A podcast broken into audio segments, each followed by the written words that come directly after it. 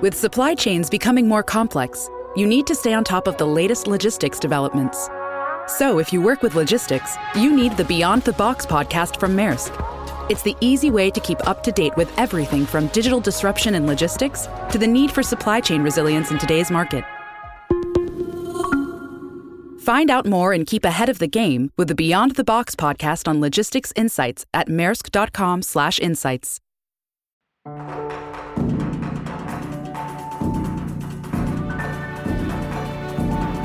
Bienvenidos, esto es ASTI Podcast.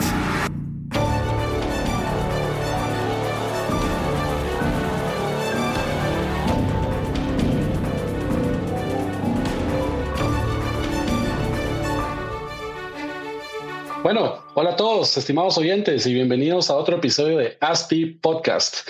Antes de iniciar, quería recordarles a todos que ahora estamos subiendo estos videos a nuestro canal de YouTube para que lo puedan ver por ahí también. Nuestro canal lo pueden encontrar como ASTI Desarrollos. Y pues el tema, el tema del día de hoy es PropTech, innovación tecnológica para desarrollos inmobiliarios. A ver, para los que no sepan qué significa PropTech, pues es la abreviación de Property Technology y cuando está enfocado al real estate o desarrollo inmobiliario, pues le llamamos RETEC o Real Estate Technology. Estos términos pues se han utilizado o se usan para agrupar todas estas innovaciones y aplicaciones a las de nuevas tecnologías para el sector inmobiliario y casi siempre son pues empresas o startups que, que, que usan esta tecnología para, para cambiar la forma que los actores de la industria interactuamos entre ellos. Eh, para comentarles eh, un dato que, encontré por ahí, que las, la inversión en PropTech ha incrementado de 221 millones a 2.666 millones de 2011 a 2016. Ya se imaginarán a cuánto ha crecido esa inversión el día de hoy. Eh, creo que todos pues hemos presenciado cómo la tecnología ha hecho crecer industrias exponencialmente y el real estate, aunque un poco más lento, pues ya está adaptándose a este crecimiento y adaptándose a este nuevo cambio tecnológico, pues esperamos que en los próximos años en verdad haya un, un, boom, ¿verdad? Em, y para hablar de este tema tan importante, pues hemos invitado a nuestro amigo Rubén Fratini. Rubén, Rubén ha impulsado muchas inversiones en temas de tecnología para el real estate. Es eh, actualmente senior, senior partner en Orange Investments con la misión de expandir la empresa mexicana en toda Latinoamérica eh, con el objetivo de crear sinergia con todas las empresas del sector real estate e impulsar una industria más inteligente. Entonces, desde Argentina, su país de origen, nos acompaña Rubén Fratini. Bienvenido, Rubén.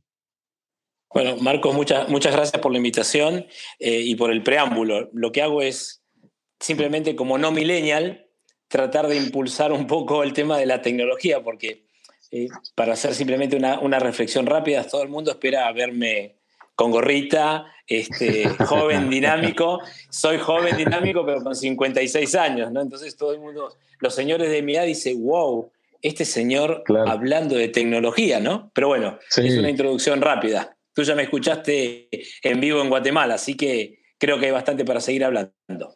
No, y, por eso, y por eso, cabal, te, te, invitamos aquí al, podcast. Sabemos que llevas años y años de experiencia en todo este tema. Has vivido cómo, cómo la tecnología ha ido cambiando y tenés todo el know-how de, lo que viene. Tal vez antes de, entrar a, en materia, hoy estamos 5 de mayo, todavía desde casa, aquí eh, pasando la, la cuarentena de la mejor manera, siempre produciendo de la mejor manera que se puede. Contanos un poco, tú que estás en, en Argentina, ¿cómo, ¿cómo la han pasado ahí y cómo están, cómo están y cuál es la perspectiva para los próximos semanas? Eh, si hablamos del COVID, la verdad te digo, la Argentina es muy particular, tiene una restricción que aparentemente cuando la escuchan en los medios parece muy estricta, pero no lo es así. Podemos salir ahora sí con, con barbijo, con, con una protección, pero te puedo asegurar que al estar, para mí estar conectado fue una cosa diaria, cotidiana. Entonces, eh, yo vivo, hoy trabajo más que antes. O sea, tengo, antes íbamos de, de una reunión, agarrábamos el carro, nos íbamos a la otra, nos tomábamos un café. Ahora es de Zoom en Zoom. O sea, termina, termina una conferencia y empezamos otra. Eh, es más, es mucho más estresante. Y la región un poco está expectante de que se liberen las barreras de viajar. Eh, hubo un incremento muy fuerte de la tecnología. Algunos empezamos a dar mucho más webinar o, o charlas mucho más enfocadas. Entonces, lo que empezamos a darnos cuenta es que de un viernes a un lunes, la industria tuvo que adaptarse en algo que veníamos pregonando con el evento desde hace tres. Entonces, todo el mundo dice, ¿y, qué, tecnología puedo usar? Y eso que vi en su momento, y, hay una transformación, algunos lugares han podido seguir trabajando, por ejemplo, Guatemala, Costa Rica, sé que las obras funcionan, aquí las obras están paradas, no se puede trabajar en las obras, eh, creo que fue una decisión desacertada porque era más temor a no poder controlar la pandemia que a tratar de crear soluciones como hizo, por ejemplo, México, tiene obras con control de salud, temperatura. O sea, cada país en Latinoamérica, como decía Andrés Oppenheimer, ¿no? los Estados Unidos de Latinoamérica. Hacemos todas cosas distintas y, vemos a, Centroamérica muy bien armada, muy bien estructurada, con muchos líderes políticos y, sociales eh, encarando esta pandemia. Y en Sudamérica, hablando del caso lamentable de Brasil, eh, el resto de la región se está acomodando y creemos que esto en un mes, eh, a fines de principios de junio, va a estar normalizándose. Esto un poco, perdóname que me excedí, pero era, era marcar también un poco las visiones disímiles que tenemos de Latinoamérica, ¿no? Sí, yo, yo concuerdo con, contigo y pues cada país eh, ha tomado sus, respectivas medidas en, en cómo los gobiernos han pensado que es mejor. aquí en Guatemala se, paró, se pararon obras también durante mucho tiempo y recién ahorita el miércoles al parecer se van a, reaperturar. Em, creo que Guatemala ya vamos, vamos empezando a salir de esto, pues es una crisis sin precedente, a todos nos tomó de sorpresa y algo nunca, nunca vivido, ¿verdad? Sí, yo diría que más que una crisis fue eh, un cambio de paradigma, o sea, no lo vimos venir nadie. Yo cuando estuve contigo en Guatemala estábamos haciendo planes y para junio íbamos a estar haciendo un, seminario de PropTech, e íbamos a estar trabajando con la DIC y, de golpe todo se desvaneció. y pongo ese silencio, ¿no? Sí, así. Sí, yo así, a la Argentina y, no se puede hacer más nada. ¿sí? Entonces, creo que estas son las cosas que también cambia el mundo, cambia, cambia la forma en la que hay que hacer real estate tú lo dijiste y te agradezco la introducción, hay que hacer un real estate más inteligente, o dice, sí. llanamente inteligente, y, las obras en todos los aspectos, desde cómo se capta un cliente, pasando a cómo, a cómo se estructura un proyecto inmobiliario financieramente, y cómo se gestiona, y hasta cómo se construyen los edificios nuevos. Entonces, todo este cambio conlleva toda una transformación digital bastante fuerte, ¿no? Sí, seguro. Y, como mencionabas, este, este tipo de, crisis lo único que va a hacer es que, está haciendo o va a hacer crecer muchísimo más rápido todo el tema tecnológico en, todas las industrias. Y, pues en la industria inmobiliaria o del real estate, pues eh, siempre ha sido, ha, sido un poco más lenta en adaptar los cambios tecnológicos. Eh, pero creo que ahorita, en cuestión de, de semanas y meses, pues muchos muchos, porque me, incluyo, nos subimos al barco con, un montón de tecnologías eh, que no se, no se utilizaban antes, pero que ahora se vuelven una, una, obligación, ¿verdad? Eh, vamos al caso más claro que no tiene que ver directamente con la tecnología en la construcción. Zoom tenía 10 millones de usuarios y ganaba dinero. Hay nueve plataformas más que Zoom, pero Zoom igual pasó a tener 300 millones de usuarios en un mes. Colapsó todo. Eh, seguramente, Marco, tú ya venías haciendo algunas cosas de tecnología. Yo cuando leí tu libro, cuando vi algunos temas, estaba familiarizado. Pero claro, como nadie me lo demandaba, no había urgencia. Ahora, como el comprador no va más a mi, a mi showroom, busco todas las alternativas para que el comprador se pueda interiorizar. Tú, tú venías haciendo marketing digital, pero ahora no, piensas invertir en papel, no piensas invertir en una revista, piensas llevarlo a todo digital. Bueno, esas son las transformaciones drásticas que nos ocurren, ¿no? Y el mindset del desarrollador y, del, y de la gente, del consumidor final, también, también cambia, cambia drásticamente y, pues lo tenemos que, tenemos que adaptarnos y flexibilizar todos nuestros procesos para, para otra vez adaptarnos a esta, a esta nueva realidad. Exactamente. ¿Verdad? Entonces, em, pues tal vez ahí entramos a la, a la, a la pregunta que sabemos que tú, Rubén, llevas años y años en, en este tema. ¿Cómo has visto crecer la industria del PropTech en, en, pues en los últimos años, 20 años, 10 años? Mira, cuando hablamos de PropTech podemos decir, para aquellos que no, no están familiarizados, que en realidad el PropTech tuvo tres etapas. La primera comenzó en el 80, 1980.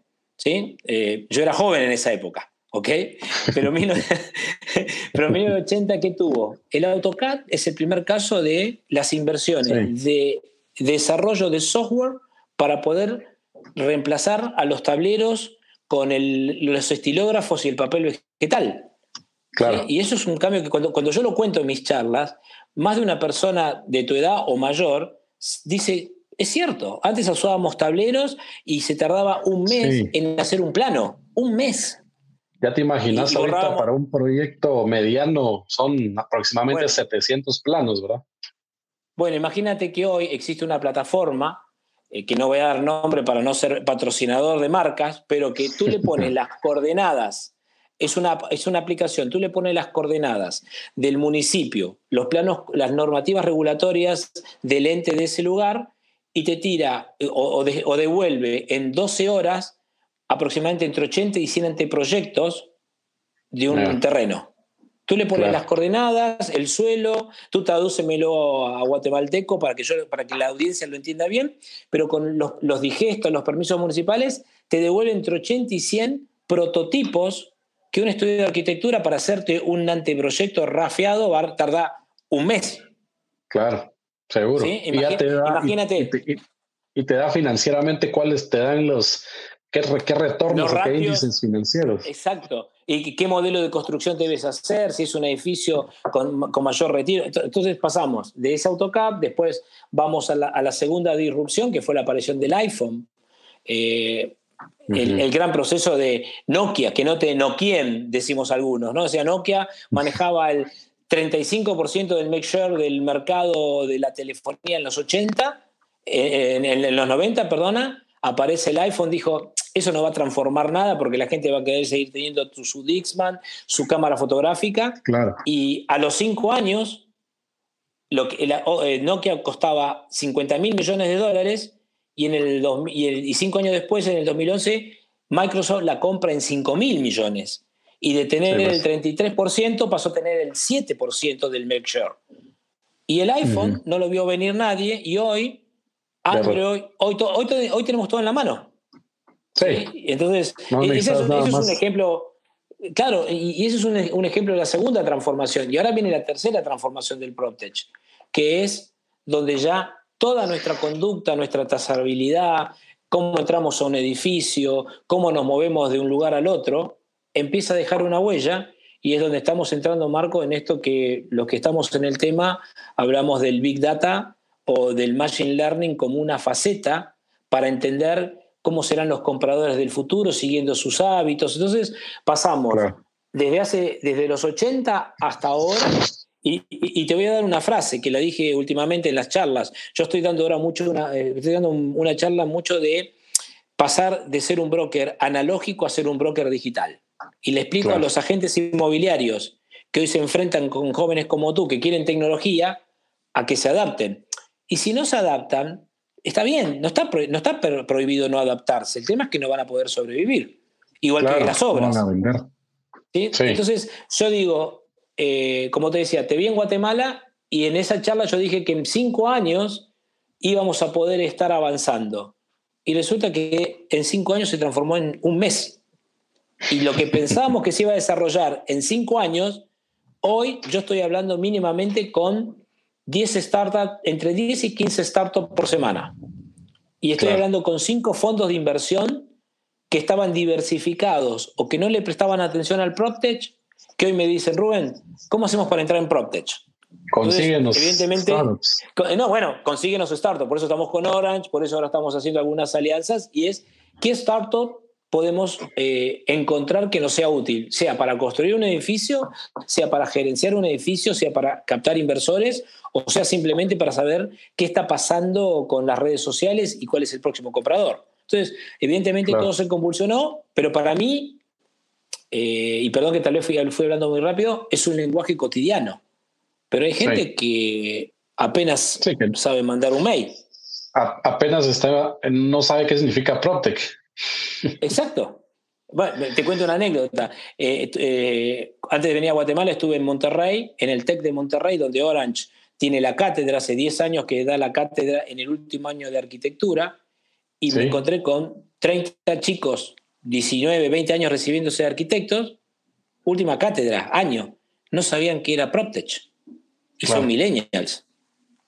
¿Por qué? Porque, no, pero, pero tiene que ver, Marcos, con que tampoco se inculca desde los entes. Yo sé lo que está haciendo la DIC con los cursos, ¿sí? Y cómo se preocupan y cómo le están dando espacio. Pero no todas las asociaciones de Latinoamérica le prestan atención a bajar esta línea de empezar a entender la tecnología. Sí, no, y en las, universidades, en las universidades es muy, muy difícil está tan, todavía, todavía van más atrasados que, nosotros en, en, adoptar nuevas, las nuevas tendencias que vienen, inculcárselas desde, desde la universidad a los, a los estudiantes, ¿verdad? Sí, pero es todo un desafío de, tiempos modernos, ¿no? Así que en, esa visión estamos un poco ahí también. déjame que voy a prever algo porque la tecnología, si falla, seguro que va a fallar ahora, entonces creo que en cualquier momento me voy a quedar sin, sin batería y no quisiera quedarme sin batería. Siempre, porque eh, ya los celulares los quemo, no me dura. Sí. un mes y ya cambio. Y un mes y ya cambia. Pero bueno, ¿tenías alguna otra pregunta más, Marcos, para agregarme que quieras que te conteste ahora que justo me tienes enganchado así? Mira, hablando un poco de, de pues de tú y, tal vez tu experiencia, que, como decís, hablas con cinco o siete startups a la semana sobre este tema, ¿qué, qué es necesario? ¿Qué, qué gente, qué tipo de, de, profesionales son los que, los que arman estos startups? ¿Son desarrolladores o son ingenieros en sistemas o son ingenieros eléctricos? Entendiendo un poco, porque al final estos, estos pues lo que hacen es que solucionan problemas de la industria o, hacen más eficientes procesos de la industria, porque al final, pues cualquier servicio o producto que se haga así, pues ese es su fin, su fin principal es solventar algo o eficientar algo. Entonces, em, la mayoría de, de PropTech que miras, eh, ¿qué van, en, qué ecosistema están, qué tipo de gente es? Bueno, te voy a contestar, voy a dividir la pregunta, la respuesta en dos, en dos partes. La primera te sorprenderás. Muchas veces ni siquiera son profesionales de la industria. Claro. Son personas que tuvieron una experiencia negativa.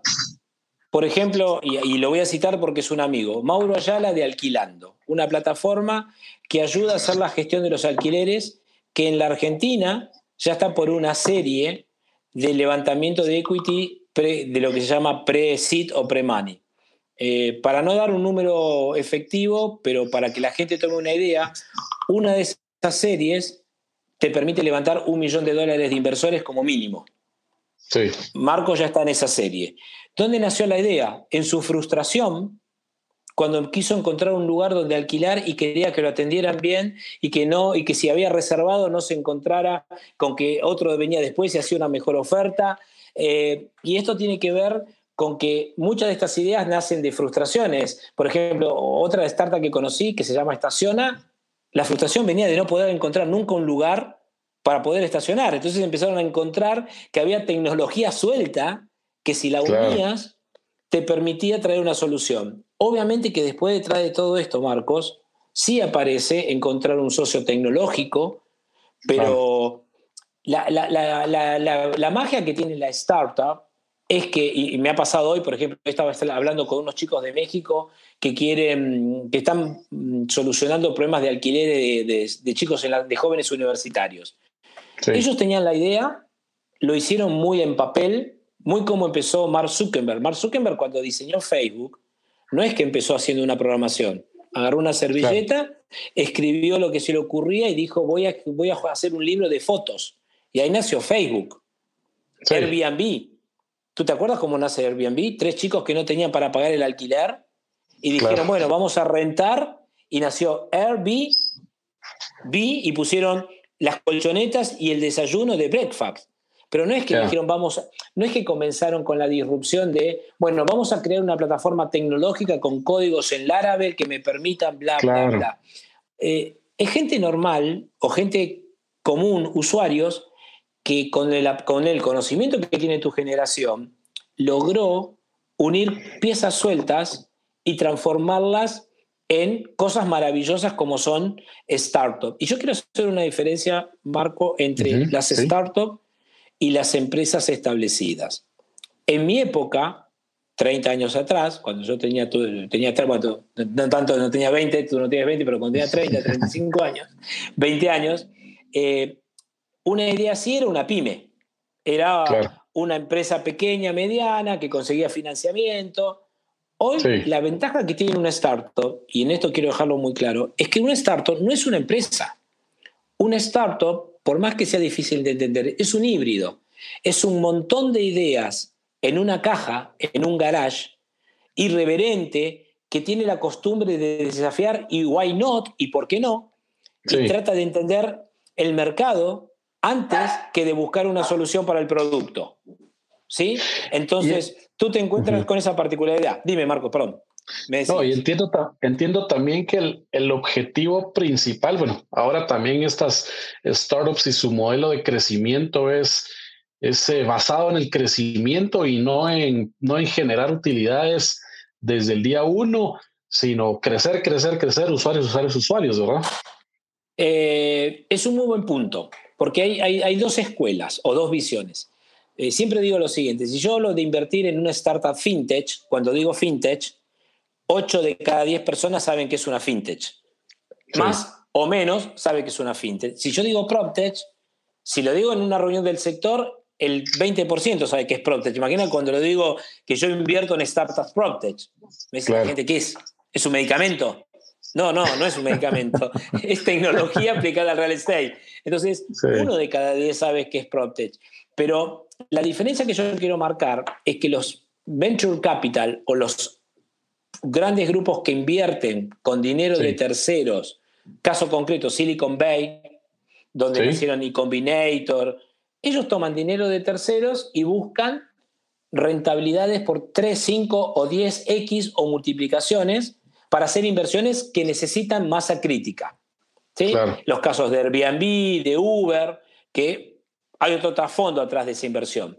En el tema del PropTech, nos empezamos a encontrar en estos últimos años que las startup product son más de deal flow o flujo de caja. ¿Por qué? Porque la, industria del real estate es una industria recurrente.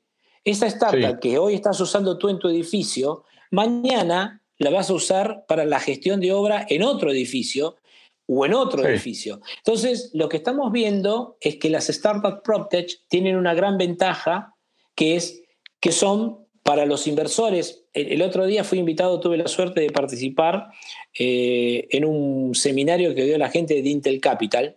Me invitó la gente de, de Guaira. Eh, Intel Capital, para la gente que no tiene una magnitud de, los números, lleva ganado, es Intel la compañía de, tecnología que tiene un fondo de inversión que invierte en startups. Eh, ellos llevan ganados 1.700 billones de dólares de invertir en todo tipo de startups. O sea, que algo, algo saben. ¿sí? Claro. Y ellos, decían, y ellos decían que hoy que las inversiones en startup no hay que pedirle un resultado en el corto plazo. Hay que pedirle resultado a largo plazo y ayudarlas a desarrollar el modelo. Por ende, Marco, a la pregunta tuya, las inversiones en tecnología son de mediano y largo plazo. Ahora, si no me haces la pregunta, me anticipo yo. ¿Dejan ganancia? dejan. Y dejan 3, 5, y he visto casos de hasta 10x, o sea, pusiste un dólar y hay gente que sacó 10. Claro. En el mediano plazo. En el mediano plazo. ¿sí? Y, hablando de, de, cuando venden la startup o de propiamente de, de, de utilidades generadas. Eh, básicamente, eso, eh, esta medición se hace cuando tú consigues que otro fondo ingrese a tu startup. O sea, es un negocio, si me desvío de la charla, volvemos al, al proto en particular, Marcos, pero acá hay que entender para el inversor que muchas startups son incipientes, son semillas, y necesitamos que la industria, por ejemplo, toda la Cámara de Desarrollistas de Guatemala, de Costa Rica, con las que estamos hablando, de México, inviertan en esas startups, porque primero le van a ser de utilidad a propios miembros de la Cámara, pero segundo, es un negocio, que es como lo vemos desde Orange. Hoy en Orange invertimos en startups que son funcionales a nuestras necesidades, pero que también sabemos que las vamos a poder vender a un fondo que las quiere comprar. Entonces, esto es un poco, este es un poco el game, si podríamos definirle así, de, rule of game, cuáles son las reglas del juego. De la inversión, es que uno siempre espera que este producto que tú pones tiempo, dinero y que ayudas a estos founders a desarrollarse, agreguen una solución al ecosistema, lleven una satisfacción al usuario, pero que al final del camino, o porque se vendió se haga ganancia, o por lo que tú preguntaste, porque hay una caja recurrente que le permite obtener utilidades. En el PropTech se está dando esa particularidad de que las startups PropTech tal vez no son tanto de venta, sino que son de deal flow, de flujo de caja. Claro, mantienen el flujo mes a mes. Exacto, porque siempre tiene buenos clientes. Y también siempre, como dicen, cash is king. Cash is king, sí, aparte tú teniendo flujo de caja convences a cualquier inversora que siga invirtiendo en ti. ¿Sí? Y, se dan algunas puertas particularidades. Sí, al final el, flujo siempre es, es lo pues, de las principales para, para, para que la, pues, la empresa o la startup tenga una evaluación alta, ¿verdad? Porque porque están evaluando los flujos futuros de estas, de estas startups. Y, sobre eso que dices, te cuento, no hay muchas startups unicornio de PropTech, de PropTech. Quiero aclarar por si justo hice un, paréntesis, porque tú tienes Quinto Andar en Brasil, House, eh, Lofty, que va camino a ser, o sea, Brasil tiene la mayor cantidad de startups. Un número para, para la gente que le gustan los números, para que tengamos una idea, Marcos. Toda Latinoamérica, incluyendo Brasil, al día de hoy tiene 475 startups de PropTech. Si sacamos Brasil, México, Centroamérica, Sudamérica sin Brasil, apenas tenemos 200. Claro. Nada. Estados Unidos, Estados Unidos tiene 2.100 startups PropTech. Claro. Y entonces ahí lo, que nos, lo que los pone a pensar a todos es que hay un gran mercado para incursionar desde ya. ¿Verdad? Eh, queda, mal que, queda mal que lo diga, Marcos. prefiero que lo firmes tú. Es infinita la oportunidad que hay. Claro. ¿Sí? Hoy te, te, confieso, estamos hablando con muchos fondos de familia y te lo puedo. Esta semana, la semana pasada y esta semana hablé con cinco que están analizando invertir en PropTech. Claro. ¿sí? Pues. O prestarle más atención a las que ya estaban invertidas. Perdón que te corté, Marcos, decías. No, claro, claro. No, te iba a decir que qué crecimiento eh, proyectas tú de, generación o creación de, estas PropTech a, raíz de, pues de, esta, de esta nueva etapa, digamos, que vamos a vivir post-crisis. Mira, si yo tomo las estadísticas, porque a mí siempre cuando me piden un tema de análisis me gusta mirar las estadísticas, ¿no? Entonces, si yo miro las proyecciones, cuando la Universidad de Massachusetts, el MIT, eh, hizo su primera investigación, tuvimos la oportunidad de tenerlo en el, en el evento Protect Latam a Steve Wake Up, cuando hicimos la primera presentación, Steve dirige el Centro de Real Estate de, de Massachusetts, en el año 2012 Sí, perdón, 2015, cuando ellos presentaron la primera investigación, porque te estoy hablando de hace cinco años atrás, Marcos, no te estoy hablando de hace dos décadas. La primera investigación de PropTech la hizo Steve Wake con el MIT. Había 12, una docena de startups PropTech a nivel global. Hoy hay más de 7000. ¿Sí? Hubo una mortandad, hubo una, como yo digo, hubo Walking Dead, hubo startups que se asociaron. Si, si mirásemos esas proyecciones, Latinoamérica, si lográsemos que los inversores y los propios promotores inmobiliarios o desarrollistas invirtieran en soluciones, yo creo que en los próximos cinco años deberíamos encontrarnos con 2.5 y hasta casi tres veces más de startup en todo Latinoamérica. Claro. Todo Latinoamérica. UK, eh, UK tiene 700 y es un solo país. Claro. Yo creo que sí va, va a suceder porque y para eso también es este, este tipo de información, este tipo de, plataformas como, como Asti Podcast para darle a conocer a, todos nuestros, eh, a toda nuestra audiencia estas oportunidades que, que, pues están ahí listas para, para tomar, ¿verdad? Bueno, y la verdad, Marco, yo te agradezco porque esto también, espero que después de que pase la pandemia nos podamos encontrar con saludos diferentes, con mano o de algo con barbijo, pero encontrar... De codo, sí. De codo, porque igualmente necesitamos este, este human touch, las personas. Claro, eso nunca se va a perder. somos, no se va a perder, tomaremos recaudos y, este, y ojalá cuando podamos estar de vuelta en Guatemala sea para llevar el evento Protel Latin Summit, del cual nosotros patrocinamos y, fui fundador. Hoy no lo dirijo más, lo dirige eh, Andrea Rodríguez. Eh, yo me, corrí justamente por la función y para no crear una no, no compete, porque al estar dirigiendo un venture tengo que tener la mirada centrada y enfocada en los beneficios y la rentabilidad. Y espero que nos podamos ver en septiembre, octubre en, Guatemala para seguir debatiendo estas cosas, Marcos. ¿Sí? Seguro, seguro que sí lo vamos a, hacer. Bueno, Pero listo. Por ahí, por ahí te tenía otra preguntita. O no sé si ah, estás corto de tiempo. No, mi tiempo es el tuyo. ¿eh? Ah, buenísimo. Em, bueno, tú que has, has, tenido el contacto con varias de estas startups, ¿cuáles has visto o, cuáles proyectas que, tendrás más éxito en los próximos años? ¿Y ves alguna necesidad en específico en el mercado para, para este tipo de, de PropTech? Eh, me encantó la pregunta. Es más, no te la pedí antes, pero me diste pie. Eh, lo que vemos con, con, mucho apetito, mucho apetito, tiene que ver con, este, con esta charla que yo hablo de un real estate inteligente y, lo que vemos con mucho apetito son startups que trabajen con BIM, que desarrollen Machine Learning, eh, que hagan profundización del Big Data, o sea, todo, todo aquello que nos permita analizar primero estadística para tomar decisiones después, son las startups o las startups de mayor valorización. ¿Por qué? Porque eso te va a permitir ahorrar dinero. Eh, por ejemplo, hay, hay, una, hay una startup que trabaja BIM, inteligencia artificial y blockchain para la gestión de obras. ¿sí? Eh, hoy estaba escuchando justamente una startup guatemalteca, ¿sí? que no voy a dar el nombre justamente para no, para no incentivar el consumo, sino para que la busquen, y usan Big Data predictivo para la gestión de los activos, para analizar el movimiento de flujo de personas dentro de los edificios. Y eso es lo que al final del camino eh, buscan los inversores. Algo que te ayude a mejorar los servicios que hay, que se pague por ese servicio. Entonces, en resumen, el PropTech se divide en tres partes. Una parte muy enfocada al mercado inmobiliario, una parte muy enfocada a la gestión de activos y una parte muy enfocada a la construcción.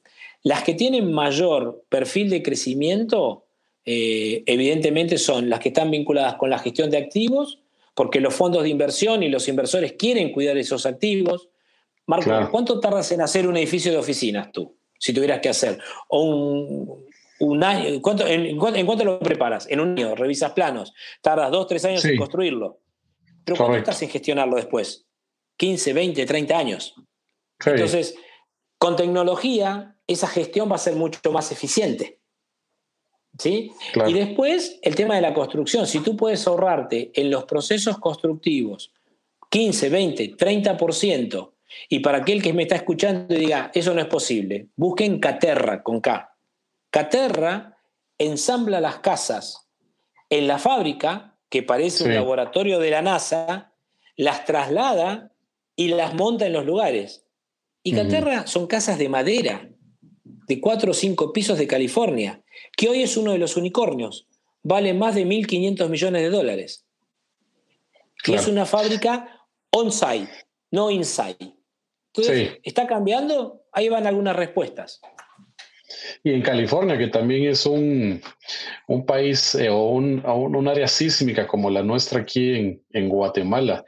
Eh, Cabal, esta semana también tendremos, y les aviso a todos, vamos a grabar un podcast sobre innovación y construcción, hablando cabal de este tema de construcción industrializada que vemos que, que pues en los países ya desarrollados, pues a veces es, es la forma ya de, de cómo se trabaja eh, aquí en Latinoamérica, pues todavía estamos en, en, en, una construcción insight, ¿verdad? Como insight, como decías tú, ¿no? Sí, sí, sí. Y, y, te digo, y es lo que se viene, eh, además por un tema de seguridad, eh, agilidad. Si tú ves lo de Caterra, no, pero aparte Caterra está armada, y, y, acá voy a responder a tu primera pregunta. ¿Quiénes armaron Caterra? ¿Alguien de la industria automotriz?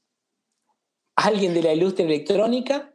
Y el otro también que venía apenas del real estate. Entonces, claro, como los dos pensaban en ensamblar microchip o piezas de auto, se dieron cuenta que el negocio de hacer casas era un tema de, ensamblaje. De ensamblar también. Eh, llegan, llegan las piezas a la, al playón, al, lugar donde se va a montar el edificio, agarran una pistola, leen el código QR y al operario le dice cómo tiene que ensamblar y en qué momento la tiene que ensamblar. Ni siquiera hay un papel con un plano escrito. Entonces, esas son las cosas que revolucionan. Sí, interesante, interesante lo que mencionabas también de, de, todo lo de Machine Learning, Big Data.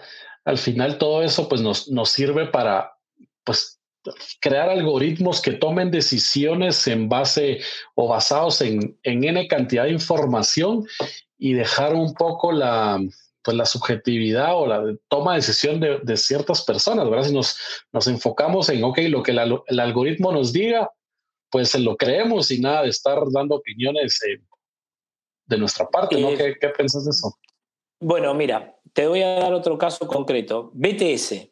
BTS es una compañía de los Estados Unidos, B corta TS, que hace cotizaciones en tiempo real de los Real Estate Investment Trusts. Entonces, como la información es transparente, pública y abierta, ¿qué ocurre? Cuando un dueño o un landlord, como lo llamamos, eh, pierde un inquilino, lo tiene que notificar en el acto. Entonces no es que manda una carta, se me fue el inquilino. Entonces, lo que hace BTS es estabiliza el valor de los REITs en función de quiénes son los tenants, el flujo de caja, y si tú quieres comprar un REIT, lo que haces es entras a BTS y tienes la información en tiempo real. Entonces dices, puedo, puedo valorar o por tenant o por flujo de caja. Entonces, todo ese proceso tiene que ver con Machine Learning también, tiene que ver con un tema de Big Data. Lo que sí, Marco, es que el algoritmo no decide por mí, sino que me permite tomar decisiones en base a data cierta. Y ahí es donde viene la magia, que es los fondos de inversión empiezan a tomar decisiones sobre la base de datos ciertos y validados. Hoy, muchos proyectos inmobiliarios se hacen bajo la ley de la oscilación. ¿Sabes cuál es la ley de oscilación? No? Y más o menos, que, más o menos, ponen la mano así y dice, creemos que puede pasar esto.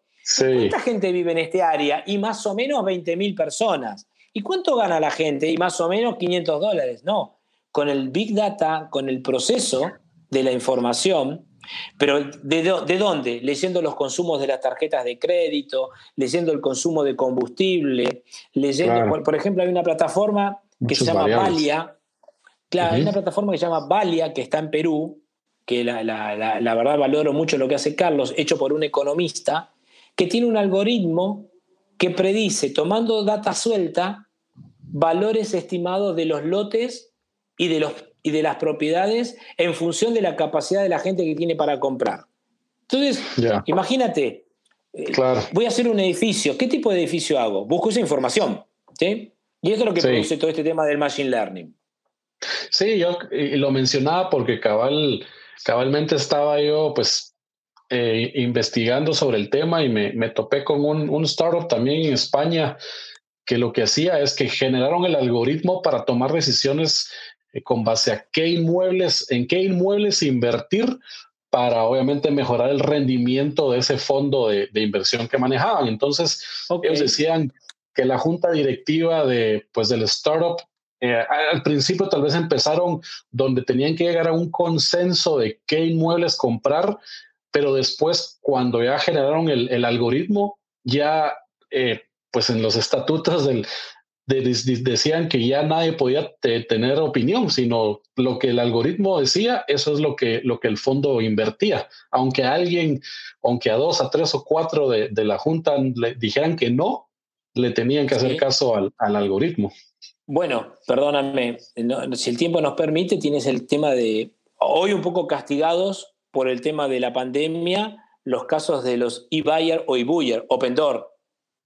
¿sí? Eh, open door, eh, en función de la valorización del terreno o de, las casas de la zona, le permitía, pues mediante el algoritmo, determinar si esa casa costaba 100 o 110 le daba la indicación de cuánto hacer la oferta, porque esta tecnología permite que los propietarios puedan vender la casa en, un día, hacerse del dinero y ellos después ganaban con la financiación y con la mejora de la casa que acaban de adquirir con ese fondo. Eran dos fondos, uno que invierte en tecnología, pero ¿cuál es el punto? Que ellos no tomaban ninguna decisión de factor humano. El algoritmo decía a cuánto hay que comprarla y a cuánto se podía vender comparándola con 5 o 10 casas de la zona. Y nadie desafiaba la decisión de Open Door. Entonces, no es el poder de las máquinas o el empoderamiento de las máquinas, sino es el análisis que produce la tecnología que ayuda a las personas a decidir. Al final del camino, la máquina no termina generando el, movimiento del dinero si alguien no aprieta el botón. Pero esa persona que aprieta el botón para hacer la decisión lo hace en base a data más cierta y no tanto intuitiva. Y yo creo que, va a haber, yo creo que va a haber un momento en que ese botón sí lo va, lo va, lo va a presionar la misma inteligencia artificial. Me parece solo vas a estar viendo, pánico. Me parece solo vas a estar viendo tu, tu gráfica de rendimiento subir, subir, subir, subir, subir, subir, subir, pura, pura la bolsa de valores, de eh, repente pandemia, ¡pum! y se cae todo. Eh, eh, eso, eso está pasando hoy con algunos bots dentro del mercado de capitales. ¿sí? Pero es un, algoritmo, es un algoritmo complejo para hablar en una charla donde por primera vez mucho de tu audiencia está escuchando hablar de PropTech. Claro, ya nos fuimos demasiado, demasiado. Pues volvamos al llano. Bajándole un poco otra vez, em, ¿qué recomendaciones? Entiendo que, que decís que, manejabas esta plataforma para, para potencializar, digamos, a, los startups. Ustedes invierten en, en estos startups. ¿Qué le recomendarías a un startup de, pues, de Latinoamérica que está empezando, em, cómo, cómo empezar, eh, a quién hablarle, cómo, cómo, cómo potencializar esa, esa, esa startup. Ok. Eh, si yo tuviera que tomar la primera decisión, si yo le hablara a una startup, le diría, primero, ve detrás de tu sueño. O sea, esa es la primera. Ve, ve, detrás de tu sueño. Si tú crees que tú eres la persona indicada, que esta es la solución, persigue el sueño y trata de alcanzarlo. Segundo, le daría también un consejo que es, analiza bien con quién vas a hablar, nunca te sientes con un venture o con un inversor que ya está invirtiendo en una startup parecida a la tuya. Porque te va a comprar, hay gente que te vas a hacer. o, puede ser que te robe información, hay gente que se va a sentir molesta con lo que digo, pero puede ser que te robe información y, se la vuelque a su startup o te, o te compre o te invierta de tal manera que después te quiera fusionar. Entonces, los sueños ahí se acaban, ¿sí? Eh, y tercero, yo creo que hay que entender muy bien la industria en donde van y que tienen que mirarlo eh, lamentablemente con buscar resultados en el corto plazo. Me ha pasado startup que me dicen, no, mira, nosotros estamos en etapa inicial y queremos 300 mil dólares para cubrir nuestros sueldos y nuestros gastos. Y ya taché la primera línea, digo, no hay sueldo. ¿Qué sueldo? Claro. O sea, ¿Qué es eso? arriesguen, arriesguen. Para eso son una startup, si no son una pyme y pidan un crédito. Entonces, a veces hay, y, otro, una, no, es una sugerencia, es una cosa que he visto y que sí me preocupa. Muchas startups latinas, bien enfocadas, miran hacer el negocio en los Estados Unidos. Entonces, todo lo que venga de eCombinator, de Silicon Valley, está bárbaro. Pero si quieres desarrollar un negocio en Latinoamérica, eh, nosotros no tenemos las reglas o el ritmo gringo. Tenemos un inversor que no es avesado, que también se basa mucho en la confianza, que no mide tanto las métricas, entonces que le gusta entender cómo piensa el founder, que te va a ir a preguntar, Marcos, ¿tú la probaste esta startup? Sí, los conozco. Entonces, tenemos una manera distinta, no, no pensamos como los asiáticos, no pensamos como los europeos, no pensamos como los americanos. Somos más un poco humanizados y, nos vale mucho, sí, y más abiertos. ¿no? Entonces, yo creo que eso no, hay que perderlo. Si quieres desarrollar una startup latina, eh, una vez Steve Wake lo dijo en uno de los eventos que vino, dijo, si yo fuera un latino me tomaría un avión, iría a Estados Unidos, copiaría lo mejor y lo adaptaría al mercado latinoamericano. Y yo creo que ese es otro camino, ¿no? Veamos, como decía Código X, la verdad está allá afuera, o los expedientes X, dependiendo en qué país. O sea, la verdad está allá afuera, solamente hay que saber encontrarla. Entonces, yo creo que una startup tiene no es inventar el agua azucarada, decimos aquí. Entonces, creo, que, hay, que, hay, que, hay, formas. Puedes hacer variantes de aguas azucaradas, pero busca la mejor para el país donde quieres desarrollarla. Y, otro, y una final, Marco, que me dispara ahora si vas a hacer una startup en Latinoamérica, hazla escalable. Si la vas a hacer en Guatemala, que vaya a Costa Rica, que vaya a El Salvador, que vaya a Honduras, no la veas solamente pensando para tu país, no locales. Sí, yo creo que, es el lenguaje. Sí. No, dime, dime. Es uno de los beneficios de la tecnología que, que no se arraiga a, a, un solo lugar, sino es muy aplicable para eh, internacionalmente, ¿verdad? Sí, y en Latinoamérica nos pasa eso. Somos un mercado de casi 650 millones de personas que hablamos español. Sí, enorme. Sí, entonces, eh, dependiendo de algunos tintes o de, o de, algunas costumbres o de algunas formas, eh, es un mercado muy grande. Entonces, creo que ahí está la oportunidad. Mira, y, y también, pues a la hora de que un startup quiere ya platicar con, con un fondo o alguien que los, que los capitalice un poco, siempre se dice, pues, y, la pregunta me surge porque decía cero sueldo, pero también decías, se, se, dice que, bueno, ya sacaste a testear tu producto, ya te lo compró alguien, ya, ya, ya lo estás aplicando en la industria, o, o, lo ven, o, o, cómo, en qué momento entra un, un venture capital de uno de estos a, a verlo. Sí. Bueno, primero entra exactamente cuando tienes un producto validado y tienes clientes. Lo primero que queremos ver es que haya clientes. ¿sí? No importa si vas con un deal flow negativo, con un flujo de caja negativo. El tema es que tengas clientes. Por eso quiere decir que alguien te está validando. Sí. Eh, es que te lo pregunto porque, porque mucha gente piensa, ah, tengo una buenísima idea, hagamos esto, y sin, y sin meterle cabeza, sin meterle un poco de inversión propia en tema de tiempo, en generar el producto, en validar el producto, piensan, ya quiero, quiero ver quién me, quién me fondea mi sueldo para, para terminar la, la idea o ejecutar la idea, ¿verdad? Que, y que esté claro que no debería ser así, sino es crear el producto, validarlo, venderlo y cuando, cuando sepan todos que sí está solventando una necesidad o eficientando algún proceso de, pues ya sea, como decías tú, en gestión de activos, en inmobiliario, en la construcción, pues ahí ya, ok, habla con alguien para crecer. Mira, eh, yo creo que no, no, lo dije y vale la pena eh, comentarlo. Yo tenía mi propia startup que la armamos, la, empezamos a soñar, la empecé a soñar en el 2015, la presenté en, el 2017 en México, en enero, en noviembre del 2000, en, noviembre del 2016 la presenté, eh, justo cuando ganó Trump. Y siempre dije, mi startup, vos, que, lo que producía era levantamiento de equity, tú te registraste recientemente en, en, esa plataforma, ahora la estamos activando nuevamente, ¿por qué? Porque Orange fue la razón por la cual se acercó a mí. Porque quería, en vez de ponerse a desarrollar, vio que había una startup que lo ayudaba a mostrar sus inversiones a los fondos de familia, de una manera ordenada, calificada. Yo lo único que hice fue traer el mercado de capitales al real estate y darle un formato tecnológico.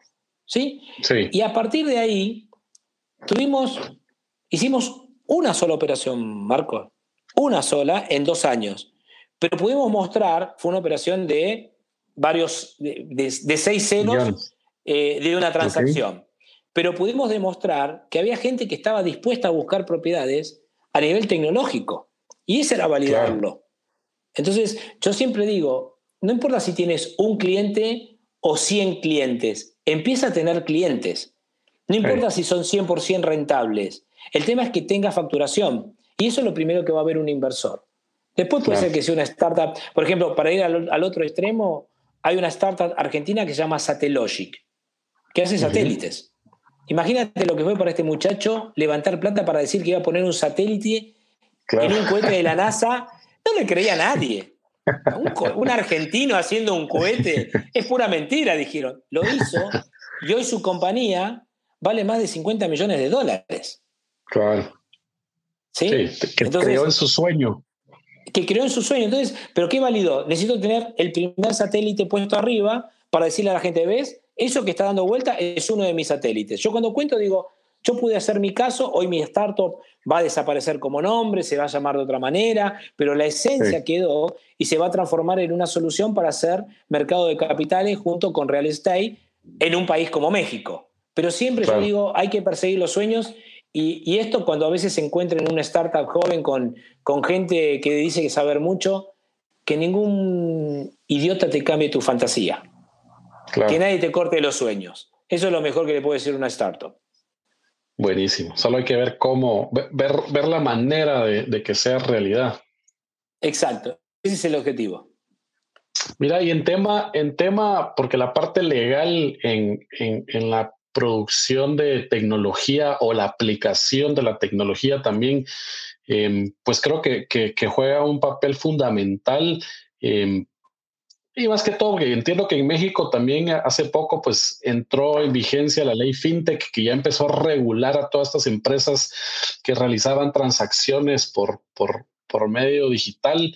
Em, ¿Qué pensás de esto y, cómo debería de manejarse en, todas las startups? Mira, eh, un punto clave que tocaste fue que tiene que ver por qué yo llevé mi startup a México, por qué accedí a ponerme de acuerdo con el grupo mexicano, porque justamente México es el único país que tiene una ley fintech. Entonces, esto es fundamental para el desarrollo. Todo el resto de Latinoamérica, salvo Colombia, que es, está más avanzado, no tiene una ley que regule el tema fintech. Y eso es grave. Es grave porque permite el engaño, permite la defraudación, permite que se haya malversación de fondos y que se confunda eh, que cualquier pyme puede levantar dinero. Una startup que está regulada cumple requisitos de la ley y casi opera como si fuera la bolsa, porque tiene controles y tiene estricto. Entonces, eso facilita mucho eso, eso facilita mucho eh, el desarrollo de, nuevas ideas. Entonces, tener lo que nos falta en Latinoamérica son regulaciones o, leyes. Más que regulaciones, porque la palabra es fea, ¿no? Necesitamos leyes que establezcan un marco, un, ancho de banda. Tú puedes movilizarte de aquí a Puedes hacer esto. Por ejemplo, claro, hay una parte para, la, para la audiencia, dentro del métier de las startups, hay algo que se llama sandbox. Sandbox es la caja del gato. ¿sí? Entonces, el sandbox es un ambiente controlado. Tú cometes errores en un ambiente controlado. En Colombia, eh, en la Secretaría de Hacienda, yo estuve el año pasado dando una conferencia con ellos, y ellos crearon un sandbox para el desarrollo de fintech. Entonces, las fintech, si se equivocaban, no iban terminando presas, porque se le avisaba al consumidor que estaba en periodo de prueba, que podía haber errores, y que el Ministerio de Economía estaba, estaba en versión beta. Es más, con esto, Marco, me disparás a lo que se viene, que también es una parte de un real estate fintech. Las transacciones, las hipotecas, las escrituras, los créditos eh, peer-to-peer, persona a persona, los créditos para la construcción, en muy poco tiempo van a ser en línea. Claro. ¿Sí? Entonces, y, metidos en, blockchain. Y, protegidos en blockchain. Protegidos. Eso es lo más interesante, porque el blockchain hace que sea inalterable. O sea, igualmente hay que tener en cuenta algo, ¿no? A veces la gente confunde blockchain con un bitcoin. El bitcoin es una moneda, el blockchain es una autopista. ¿sí? Entonces, es como el blockchain, si la hay que comparar con algo, es como internet. ¿sí? es una, pista, una autopista segura por donde corre eh, la transacción económica protegida. Claro. ¿sí? Pero bueno, creo, Marcos, que si no te voy a, te voy a llevar este, todo, todo el día hablando, me parece. Pues yo me, me engancho y me, me, fascina. Pido disculpas si tal vez me este, hice demasiado. No, el objetivo, el objetivo de estas pláticas es cabal conocer y escuchar toda la experiencia que, tienen mis invitados, en este caso tú, Rubén, muchas gracias por, por, por estar aquí con, con, nosotros. Creo que pues yo no te quito más tu tiempo, creo que lo, no, al contrario. Dejamos para otro cuando tú quieras, este, después si quieres hablemos de uno de post-COVID para ver si todo lo que pensábamos que iba a despertarse con el COVID realmente está pasando, ¿no? Si la gente, ¿qué, va a pasar? Te, lo dejo pensado para el próximo. ¿Qué va a pasar con los coworking? ¿Qué va a pasar con la hotelería? ¿Qué va a pasar con el turismo? ¿Cómo, se van a reinventar? claro, y cómo, el, y cómo el PropTech va a ayudar al control de accesos. Eh, se vienen plataformas, se vienen, eh, se vienen aplicaciones que no solamente te van a dejar entrar en el edificio con, digitalmente, sino que te van a controlar la temperatura. Imagínate, entonces... en la cámara ya saben que no, tenés temperatura de regreso a tu casa. Pero Marco, lo que muy poca gente sabe, que el gran negocio de Apple no es el smartphone, es el watch. El watch controla tu salud, controla los medicamentos, da el estado físico tuyo en tiempo real. ¿Cuánto paga un laboratorio por saber cuántos están sanos y cuántos no. O sea, hay infinidad de multiplicidades de soluciones que vienen a través. Se viene un tema de wellness eh, office, se viene un tema de, de, medicina, TechMed, aplicado a las oficinas. Se vienen muchas soluciones muy interesantes de la mano y que si tú quieres lo podemos ampliar en, eh, eh, por ejemplo, con, con, Orange estamos viendo una, una solución que tiene, una startup que tiene soluciones en medicina. ¿Para qué? Súper interesante. Y claro, ¿y para qué lo queremos? Y si tenemos un edificio con gente que mañana necesita tener control de salud, eh, ¿por qué no darle ya en una aplicación ese beneficio? No sé, eh, reinventemos, reinventemos la rueda. Como decías tú, va, va, va, todo un montón de paradigmas van a cambiar y pensar diferente es, va a ser una, una obligación lo que decías, la, captura de toda esta información o todos estos datos van a valer oro en el, en el, en el eh, mediano plazo. Eh, es que el nuevo petróleo es el dato. Claro. El nuevo petróleo es el dato. Si tú sabes que tienes que hacer un edificio de 10 pisos con estas características y que sabes que por eso lo vas a tener un 80% de aceptación, ¿qué vas a construir? ¿Casas en plano? No. ¿Sí? Entonces, e, esto es lo que se viene. Se vienen, se vienen desarrollistas eh, o promotores inmobiliarios también mucho más inteligentes. Y esto creo que es lo bueno. Tu, generación eh, está viviendo una transformación digital extraordinaria y creo que muy pocas veces en, la historia se está viendo cómo está cambiando el real estate, cosa que a mí me, entusiasma, me apena que no tenga muchísimos años más para, para seguir disfrutando de esto, pero creo que se viene algo muy, como le digo más de una vez a, mis amigos e inclusive a mis socios en Orange, eh, el futuro no es futuro, es hoy. Es hoy. Es presente. Es hoy. ¿Sí? Entonces, como es un presente, hay que saber mantener ese regalo que es estar vivo y poder aprovechar todo lo que tenemos. Seguro, no, buenísimas palabras. Y me, y me deja, me queda una, una duda que, que, tal vez quedará para, para que todos piensen cuando lleguemos al momento en que, pues ahorita va, varios, o, lo ideal es que, que, nos empecemos a beneficiar de esta cantidad de datos y de procesarla para tomar mejores decisiones, como hablábamos, pero cuando llegue el momento en que otra vez todos estemos con la información, que, que, que estemos tomando las mismas decisiones con base a la misma información, ¿cuál va a ser el siguiente el siguiente paso? La eficiencia. Ser eficientes en lo que construyas, porque la gente te pide resiliencia, te va a pedir que los productos sean más sostenibles, más sustentables. Yo recientemente en mi post, de, en mi perfil de LinkedIn, que para esto, si me buscan, tengo más de 13.500 seguidores, ya soy un influencer, subí algo que hablaban, hablaban de, en Barcelona, el Ayuntamiento de Barcelona en el 2018 que eran las supermanzanas. Eliminar las calles para hacer, no, hablemos solamente de Smart City, hablemos de New City. Entonces, las ciudades que ya están constituidas, ellos hablaban de integrarlas en metros de, en 400 metros cuadrados, poner más espacios verdes, reducir el uso del auto y fomentar más el, la, entonces lo que se va a buscar en las ciudades que se vengan es la eficiencia y yo creo que como tú decías a tu pregunta Una vez que tengamos más tecnología para tomar mejores decisiones, ¿qué viene? La eficiencia y la buena gestión de los activos, porque la gente va a premiar esos edificios que aporten tecnología y que mejoren su calidad de vida. La gente no es tonta, no sé cómo se dirá en Guatemala, pero no es necia, no es un nerd, la gente es cada vez más inteligente. Eh, recientemente Phil Kotler, no sé si saben quién es Phil Kotler, pero escribió, Kotler escribió el marketing, todos los libros de marketing sobre los cuales aprendimos. Él decía que se viene un consumidor más sustentable, eh, que va a valorar eh, eliminar los desperdicios, que va a ser muy, más, más cuidadoso. Entonces va a cambiar el hábito de la compra de los consumos. No sé si vamos a estar derrochando tanto dinero comprando mucha más ropa, sino tal vez vamos a ser más cuidadosos de las cosas que tenemos y la preservación del medio ambiente. Tus hijos, Marco, mi hija, que tienen 16 años, nos vienen reclamando que esto sea cada vez más, más presente en todo lo que hacemos, ¿no? Claro, si no, lo único que estamos haciendo es poniéndole una fecha final a, a, nuestro planeta, ¿no? Sí, exacto, y a nuestras familias. Y eso es lo más grave. Así que, bueno, pero creo que, creo que dejamos abierto para más charlas cuando tú quieras y en lo personal muy agradecido. Tuve la oportunidad de estar reunido contigo, la verdad fue un placer, fue un almuerzo muy divertido charlando de todo y de la vida también y espero que se vuelva a dar, que no sea un café Seguro que sí.